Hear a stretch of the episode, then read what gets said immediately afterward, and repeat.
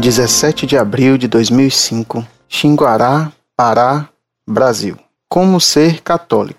Caro professor Orlando, primeiramente gostaria de agradecer e louvar a Deus pelo seu trabalho e por sua disposição, persistência, autenticidade e clareza em defender a verdadeira fé. Confesso, de início, me assustei um pouco e até discordava de sua forma direta e incisiva de responder aos questionamentos, pois estava acostumado às respostas vazias e mais preocupadas em não ofender o interlocutor em sua ignorância e verdade relativa, de hospício, como o senhor ensina, que ensinar a doutrina da Santa Madre Igreja. Mas o desejo de conhecer a verdade é maior que qualquer preconceito e orgulho que tenhamos. E após a leitura de alguns trabalhos maravilhosos, dentre eles o Leia a Bíblia, a existência de Deus, o Catecismo sobre a Missa, Rock e o Satanismo, e sobre os que tratam de diversos movimentos modernistas, depois de seguir algumas sugestões de leituras, entre elas o esplêndido livro de São Luís Grignon de Montfort, O Tratado da Verdadeira Devoção. Entre parênteses, sem falar das crônicas gostosas de ler e das cartas curiosas que nos levam a refletir. A minha vida espiritual tomou outro rumo. Comecei a despertar para que de mais valioso nós temos, a nossa alma, e principalmente atentei para os problemas sofridos por aquela que é a condutora da salvação, a Igreja. No entanto, vejo que ainda estou distante de ser um verdadeiro imitador de Cristo. E embora tenha mais conhecimento que outrora, minha fé é tíbia e sem firmeza. Por isso, humildemente, peço sua ajuda nesse sentido e aproveito a oportunidade para perguntar algumas coisas também a saber. Primeiro, o senhor teria um resumo de como deve ser a vida de um católico? Uma espécie de manual prático que ensinasse como deve ser o cotidiano de um aspirante a católico?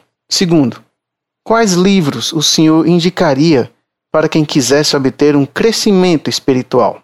E para os dispostos à defesa da fé? Em terceiro, em resposta à carta da leitura Simone, de Recife, datada de 11 de abril, o senhor a convida para participar do grupo de estudos da Monfort no Recife. Existe grupo de estudos em outras cidades? Quais? E como a gente pode participar? Desde já agradeço suas sábias respostas e comprometo-me a rezar por este digno trabalho. No amor de Maria e na paz do Senhor. Muito prezado, salve Maria. Sua carta me causou viva alegria. Você, graças a Deus, não é o único que me diz que, tendo a princípio dificuldade em compreender meu estilo incisivo, depois compreendeu o que viso e acabou se agradando com o conteúdo do que digo. Muitos, graças a Deus, têm reconhecido a mesma coisa. E Deus lhe pague por esse testemunho sincero.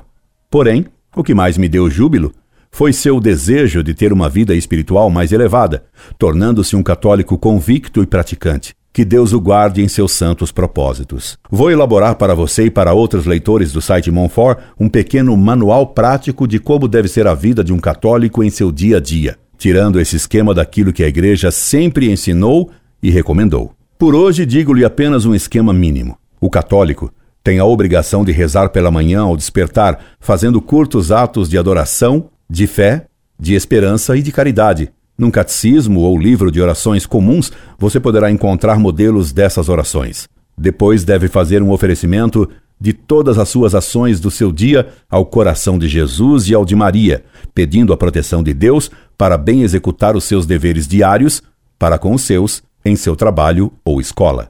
Faça ainda uma consagração simples de seu ser, de sua pessoa, de suas faculdades e de seu corpo a Nossa Senhora. Rogue a Deus que o conserve sem cometer pecado. No pequeno manual que farei a seu pedido, darei modelos dessas orações. Reze o terço todo dia. À noite, antes de deitar-se, examine sua consciência para verificar se agiu bem durante o dia. Faça todo dia um pequeno exame de consciência para conhecer os erros e pecados que possa ter cometido, rezando um ato de contrição como pedido de perdão. É conveniente também, todo dia, dedicar algum tempo a uma leitura espiritual a leitura do Evangelho ou de uma vida de um santo. Recomendarei alguns livros. Perdoe-me por hoje só indicar esses deveres. A Igreja sempre recomendou que se faça meditação diária, nem que seja por 10 minutos.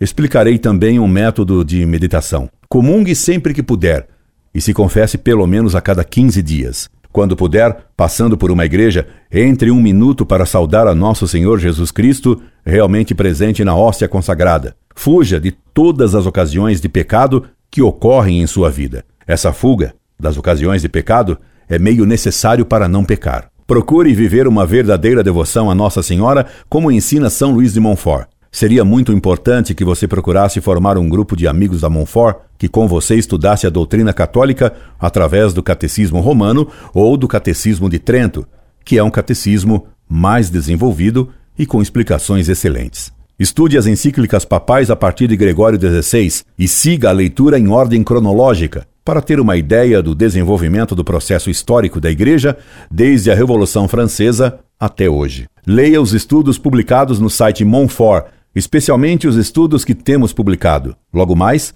tendo um pouco de tempo, elaborarei um esquema mais completo para ajudá-lo. Por enquanto é isso. Junto com minha alegria, por seu bom propósito, e minhas orações para que Deus o conserve e o faça crescer na fé e em todas as virtudes. Escreva-me sempre, que desejo ajudá-lo e tê-lo como amigo sempre. Incorde Jesus Semper, Orlando Fedeli.